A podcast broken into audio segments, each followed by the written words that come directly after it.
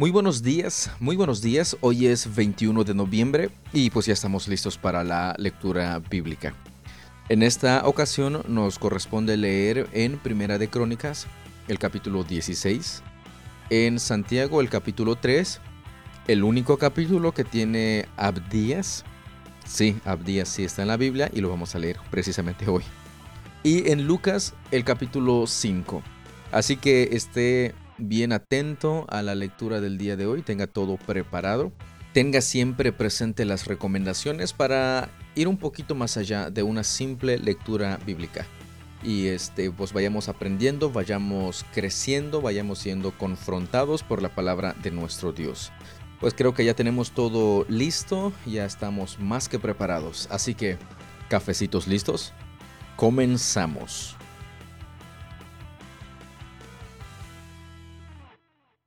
Primera de Crónicas 16. Trasladaron el arca de Dios y la colocaron dentro de la carpa especial que David le había preparado. Le presentaron a Dios ofrendas quemadas y ofrendas de paz. Cuando terminó de ofrecer los sacrificios, David bendijo al pueblo en el nombre del Señor. Después repartió a cada hombre y mujer en todo Israel una hogaza de pan, un pastel de dátiles y un pastel de pasas de uva. David designó a los siguientes levitas para dirigir al pueblo en adoración ante el arca del Señor, para invocar sus bendiciones, para dar gracias y para alabar al Señor Dios de Israel. Asaf, el líder de este grupo, tocaba los címbalos. El segundo era Zacarías, seguido por Jehiel, Semiramot, Jehiel, Matatías, Eliab, Benaía, Obed Edom y Jehiel. Ellos tocaban las arpas y las liras. Los sacerdotes Benaía y Jaasiel tocaban las trompetas continuamente ante el arca del pacto de Dios. Ese día David le dio a Asaf y a sus compañeros levitas esta canción de agradecimiento al Señor. Den gracias al Señor y proclamen su grandeza, que todo el mundo sepa lo que Él ha hecho. Canten a Él, sí, cántenle alabanzas. Cuéntenle a todo el mundo acerca de sus obras maravillosas. Regocíjense por su santo nombre. Alégrense ustedes los que adoran al Señor. Busquen al Señor y su fuerza. Búsquenlo continuamente. Recuerden las maravillas y los milagros que ha realizado y las resoluciones que ha dictado. Ustedes, hijos de su siervo Israel, descendientes de Jacob, los elegidos de Dios. Él es nuestro Señor Dios, su justicia se ve por toda la tierra.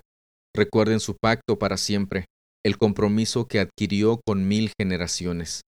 Es el pacto que hizo con Abraham y el juramento que le hizo a Isaac. Se lo confirmó a Jacob como un decreto y al pueblo de Israel como un pacto eterno. Te daré la tierra de Canaán como tu preciada posesión. Eso lo dijo cuando eran pocos. Un pequeño grupo de extranjeros en Canaán anduvieron de nación en nación de un reino a otro, sin embargo, él no permitió que nadie los oprimiera. A favor de ellos les advirtió a los reyes, no toquen a mi pueblo elegido ni hagan daño a mis profetas. Que toda la tierra cante al Señor, cada día anuncien las buenas noticias de que Él salva. Publiquen sus gloriosas obras entre las naciones. Cuéntenles a todos las cosas asombrosas que Él hace. Grande es el Señor, es el más digno de alabanza. A Él hay que temer por siempre sobre todos los dioses. Los dioses de las otras naciones no son más que ídolos, pero el Señor hizo los cielos. Honor y majestad lo rodean, fuerza y gozo llenan su morada. Oh naciones del mundo, reconozcan al Señor, reconozcan que el Señor es fuerte y glorioso. Denle al Señor la gloria que merece. Lleven ofrendas y entren en su presencia. Adoren al Señor en todo su santo esplendor que toda la tierra tiemble delante de él. El mundo permanece firme y no puede ser sacudido. Que los cielos se alegren y la tierra se goce. Digan a todas las naciones, el Señor reina. Que el mar y todo lo que contiene exclamen sus alabanzas, que los campos y sus cultivos estallen de alegría, que los árboles del bosque canten de alegría delante del Señor, porque viene a juzgar la tierra. Den gracias al Señor porque Él es bueno su fiel amor perdura para siempre. Exclamen, Sálvanos, oh Dios de nuestra salvación, reúnenos y rescátanos de entre las naciones, para que podamos agradecer a tu santo nombre, alegrarnos y alabarte. Alaben al Señor Dios de Israel, quien vive desde siempre y para siempre. Y todo el pueblo exclamó, Amén, y alabó al Señor. David dispuso que Asaf y sus hermanos levitas sirvieran continuamente ante el arca del pacto del Señor, encargados de hacer todo lo necesario cada día. En este grupo estaban como porteros Obed Edom, hijo de Jedutún, Osa y otros sesenta y ocho levitas. Mientras tanto, David colocó al sacerdote Sadoc y a sus colegas sacerdotes en el tabernáculo del Señor en el lugar de adoración en Gabaón, donde siguieron sirviendo delante del Señor. Cada mañana y cada tarde sacrificaban al Señor las ofrendas quemadas habituales sobre el altar apartado para ese propósito, en obediencia a todo lo que está escrito en la ley del Señor, como él se lo había ordenado a Israel. David también designó a Emán, a Jedutún y a los demás que fueron elegidos por nombre para darle gracias al Señor porque su fiel amor perdura para siempre. Acompañaban sus cánticos de alabanza a Dios con trompetas, címbalos y otros instrumentos, y los hijos de Jedutún fueron designados como porteros. Luego todos regresaron a su casa y David volvió a su hogar para bendecir a su propia familia. Santiago 3. Amados hermanos, no muchos deberían llegar a ser maestros en la iglesia, porque los que enseñamos seremos juzgados de una manera más estricta. Es cierto que todos cometemos muchos errores, pues si pudiéramos dominar la lengua, seríamos perfectos, capaces de controlarnos en todo sentido. Podemos hacer que un caballo vaya a donde queramos si le ponemos un pequeño freno en la boca. También un pequeño timón hace que un enorme barco gire a donde desee el capitán, por fuertes que sean los vientos. De la misma manera, la lengua es algo pequeño que pronuncia grandes discursos. Así también una sola chispa puede incendiar todo un bosque. De todas las partes del cuerpo, la lengua es una llama de fuego. Es un mundo entero de maldad que corrompe todo el cuerpo. Puede incendiar toda la vida porque el infierno mismo la enciende. El ser humano puede domar toda clase de animales, aves, reptiles y peces, pero nadie puede domar la lengua. Es maligna e incansable, llena de veneno mortal.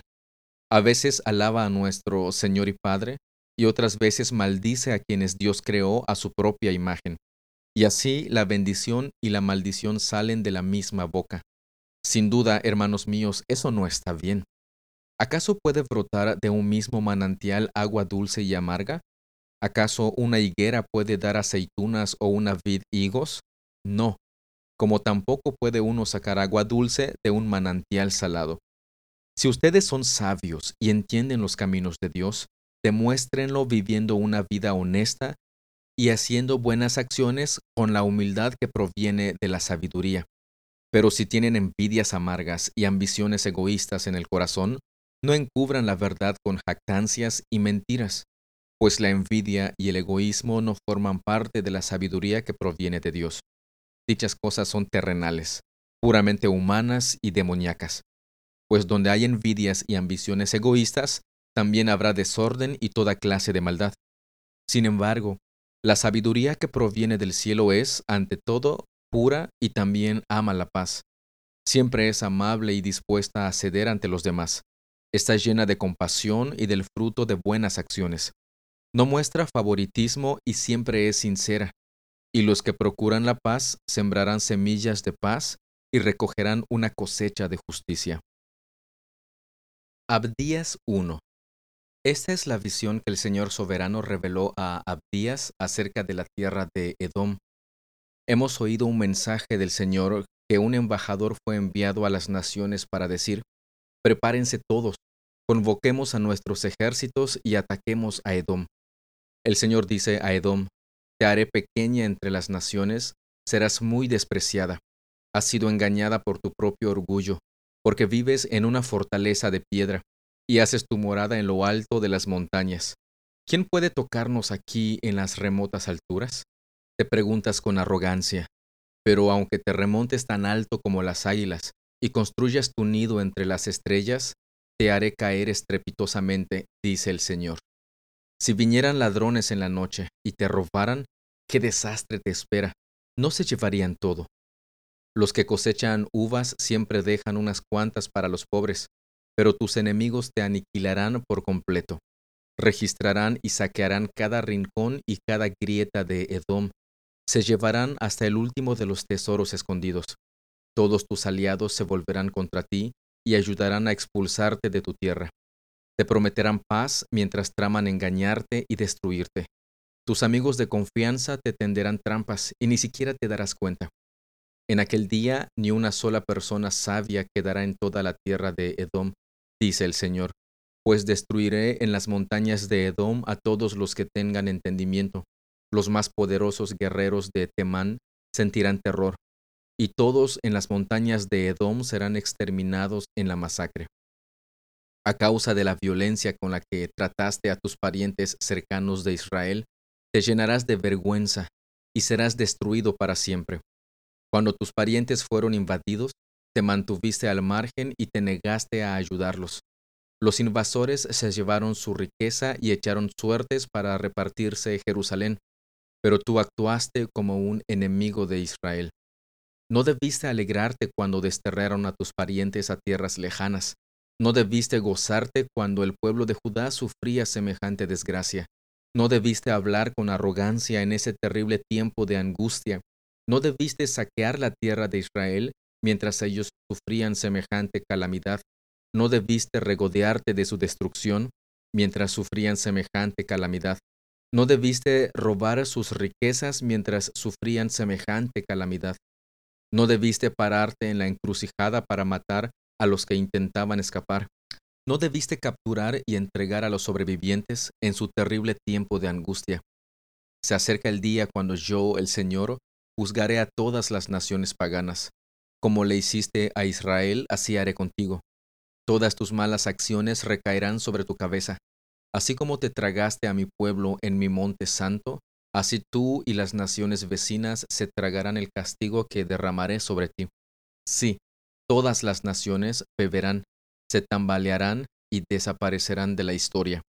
Sin embargo, Jerusalén será un refugio para los que escapen, será un lugar santo, y el pueblo de Israel regresará para reclamar su herencia.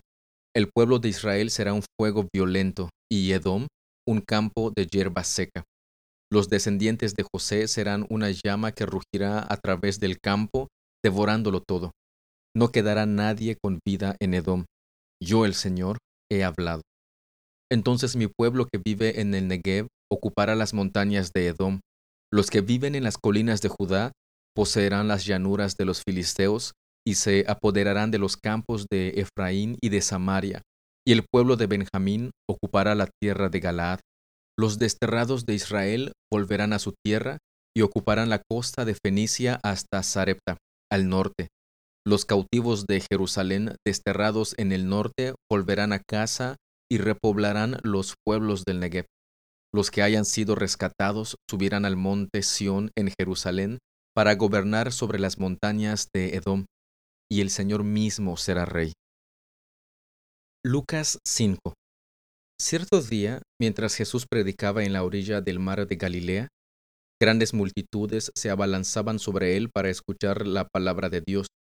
Jesús notó dos barcas vacías en la orilla porque los pescadores las habían dejado mientras lavaban sus redes. Al subir a una de las barcas, Jesús le pidió a Simón, el dueño de la barca, que la empujara al agua. Luego se sentó en la barca y desde allí enseñaba a las multitudes. Cuando terminó de hablar, le dijo a Simón, Ahora ve a las aguas más profundas y echa tus redes para pescar. Maestro, respondió Simón, hemos trabajado mucho durante toda la noche y no hemos pescado nada, pero si tú lo dices, echaré las redes nuevamente. Y esta vez las redes se llenaron de tantos peces que comenzaron a romperse. Un grito de auxilio atrajo a los compañeros de la otra barca y de pronto las dos barcas estaban llenas de peces y a punto de hundirse. Cuando Simón Pedro se dio cuenta de lo que había sucedido, cayó de rodillas delante de Jesús y le dijo, Señor, por favor, aléjate de mí. Soy un hombre tan pecador. pues estaba muy asombrado por la cantidad de peces que habían sacado, al igual que los otros que estaban con él. Sus compañeros, Santiago y Juan, hijos de Zebedeo, también estaban asombrados. Jesús respondió a Simón, No tengas miedo, de ahora en adelante pescarás personas. Y en cuanto llegaron a tierra firme, dejaron todo y siguieron a Jesús. En una de las aldeas Jesús conoció a un hombre que tenía una lepra muy avanzada. Cuando el hombre vio a Jesús, se inclinó rostro en tierra y le suplicó que lo sanara. Señor, le dijo, si tú quieres, puedes sanarme y dejarme limpio. Jesús extendió la mano y lo tocó. Sí quiero, dijo, queda sano. Al instante la lepra desapareció. Entonces Jesús le dio instrucciones de que no dijera a nadie lo que había sucedido. Le dijo, Preséntate ante el sacerdote y deja que te examine. Lleva contigo la ofrenda que exige la ley de Moisés a los que son sanados de lepra. Esto será un testimonio público de que has quedado limpio. Sin embargo, a pesar de las instrucciones de Jesús, la noticia de su poder corrió aún más y grandes multitudes llegaron para escucharlo predicar y ser sanados de sus enfermedades. Así que Jesús muchas veces se alejaba al desierto para orar. Cierto día, mientras Jesús enseñaba, algunos fariseos y maestros de la ley religiosa estaban sentados cerca. Al parecer, esos hombres habían llegado de todas las aldeas de Galilea y Judea y también de Jerusalén, y el poder sanador del Señor estaba presente con fuerza en Jesús. Unos hombres llegaron cargando a un paralítico en una camilla. Trataron de llevarlo dentro a donde estaba Jesús, pero no pudieron acercarse a él debido a la multitud. Entonces subieron al techo y quitaron algunas tejas. Luego bajaron al enfermo en su camilla hasta ponerlo en medio de la multitud, justo frente a Jesús. Al ver la fe de ellos, Jesús le dijo al hombre, Joven, tus pecados son perdonados. Entonces los fariseos y los maestros de la ley religiosa decían para sí, ¿quién se cree que es? Es una blasfemia. Solo Dios puede perdonar pecados. Jesús supo lo que pensaban, así que les preguntó, ¿por qué cuestionan eso en su corazón? ¿Qué es más fácil decir, tus pecados son perdonados o ponte de pie y camina? Así que les demostraré que el Hijo del Hombre tiene autoridad en la tierra para perdonar pecados. Entonces Jesús miró al paralítico y dijo, Ponte de pie, toma tu camilla y vete a tu casa. Al instante, delante de todos, el hombre se levantó de un salto, tomó su camilla y se fue a su casa alabando a Dios. El asombro se apoderó de todos y quedaron pasmados, y alababan a Dios exclamando, Hoy hemos visto cosas maravillosas. Tiempo después, al salir de la ciudad, Jesús vio a un cobrador de impuestos llamado Leví sentado en su cabina de cobrador. Sígueme y sé mi discípulo, le dijo Jesús. Entonces Leví se levantó, dejó todo y lo siguió. Más tarde, Leví dio un banquete en su casa, con Jesús como invitado de honor. Muchos de los cobradores de impuestos, compañeros de Leví, y otros invitados comieron con ellos. Así que los fariseos y los maestros de la ley religiosa les reclamaron severamente a los discípulos de Jesús, diciéndoles, ¿por qué comen y beben con semejante escoria? Jesús les contestó, la gente sana no necesita médico, los enfermos sí.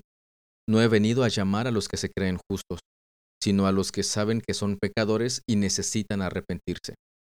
Cierto día algunas personas le dijeron a Jesús, los discípulos de Juan el Bautista ayunan y oran con frecuencia, igual que los discípulos de los fariseos. ¿Por qué tus discípulos están siempre comiendo y bebiendo? Jesús contestó, ¿acaso los invitados de una boda ayunan mientras festejan con el novio? Por supuesto que no. Pero un día el novio será llevado y entonces sí ayunarán. Luego Jesús les dio la siguiente ilustración. Nadie quita un pedazo de tela de una prenda nueva y la usa para remendar una prenda vieja, pues la prenda nueva se arruinaría y el remiendo nuevo no haría juego con la prenda vieja.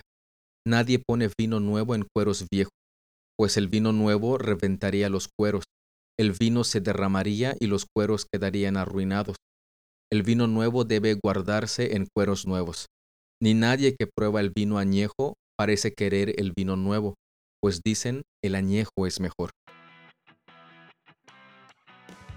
De esta manera concluimos la super lectura del día de hoy. Si usted tiene sus observaciones, sus preguntas, muy buen trabajo. Y este recuerde, no solamente es anotar y este leer y observar, sino también vivir en función de lo que el Señor nos ha estado mostrando y compartirlo con muchas personas o con las personas con las que nos estamos relacionando. Y es importante también dar testimonio sobre lo que este, el Señor ha puesto en nuestro corazón, que en este caso es su palabra. Y pues de esta manera me despido de ustedes. Recuerden que no sin antes este no agradecerles, al contrario, agradecerles por su tiempo, por su atención. Dios los bendiga y nos escuchamos el día de mañana si Él así nos lo permite. Hasta luego.